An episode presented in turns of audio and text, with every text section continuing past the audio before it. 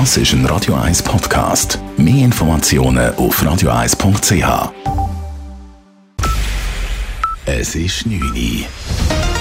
Radio 1, der Tag in 3 Minuten. Mit dem Alles Kral. Der Kanton Zürich rüstet sich auf bevorstehende Mangellagen bei Strom und Gas.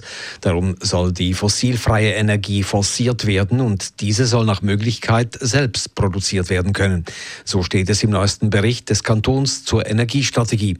Besonders im Bereich der Wärmeversorgung gebe es im Kanton Zürich noch viel Potenzial, sagte heute der Zürcher Baudirektor Martin Neukomm.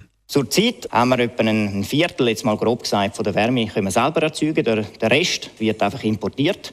Das Potenzial, das ist einfach mal, was ist theoretisch möglich. Wir sind der Ansicht, theoretisch ist es möglich, um 100 Prozent von unserem Wärmebedarf decken mit Umweltenergie. Also das ist Kehricht, Biomasse, Sonne, Wasser, Geothermie. Etwas anders sieht es beim Strom aus. Diesen werde der Kanton auch in 30 Jahren nicht vollständig selbst produzieren können. Auch wenn man in Zukunft das gesamte Potenzial an Solarenergie ausschöpfe, müsse man noch immer rund die Hälfte des Stroms importieren, so Neukomm.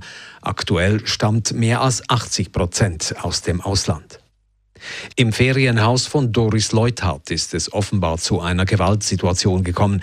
Die 59-jährige Altbundesrätin wurde von einem Mann wohl mit einem Messer bedroht. Der Vorfall ereignete sich gestern, wie die Tessiner Polizei zuerst gegenüber dem Newsportal tio.ch bestätigte. Nachbarn seien durch Hilferufe alarmiert worden. Die ausgerückte Polizei nahm den Mann fest. Er sei in die Psychiatrie eingeliefert worden. In welcher Beziehung der Verhaftete zur Altbundesrätin steht, wurde nicht kommuniziert. Laut Tio radio.ch und 20 Minuten habe es sich um häusliche Gewalt gehandelt. Damit würde der Angreifer aus dem unmittelbaren und privaten Umfeld von Doris Leuthardt stammen. Die Fassaden der Zürcher Wohnsiedlung Hardau müssen aus Sicherheitsgründen saniert werden. Dabei geht es um den Brandschutz. Bei den Hochhäusern der Siedlung aus den 1970er Jahren sei teils Wärmedämmung eingebaut worden, die nicht feuerfest sei. Das betreffende Material müsse isoliert werden, damit sich ein allfälliger Brand nicht auf diese Art ausbreiten könne. In den fast 600 Wohnungen werden Brandmelder installiert und das Evakuationskonzept wird angepasst. In der französischen Urlaubsregion am Atlantik südlich von Bordeaux mussten wegen eines großen Waldbrands 10.000 Menschen in Sicherheit gebracht werden. Betroffen ist die Region am Bassin d'Arcachon. Rund 7.300 Hektar Pinienwald sind bereits zerstört worden. 1.000 Feuerwehrmänner und mehrere Löschflugzeuge stehen rund um die weltberühmte Pila-Düne im Einsatz. Auch in der Schweiz verschärft sich die Waldbrandgefahr aufgrund der Trockenheit. Im Tessin ist es seit heute verboten, im freien Feuer zu entfachen. Dort sowie in Südbünden und Teilen des Wallis herrscht große Gefahr, Stufe 4 von 5. In vielen Deutsch- und Westschweizer Kantonen, auch in Zürich, wird die Waldbrandgefahr als erheblich eingestuft, Stufe 3.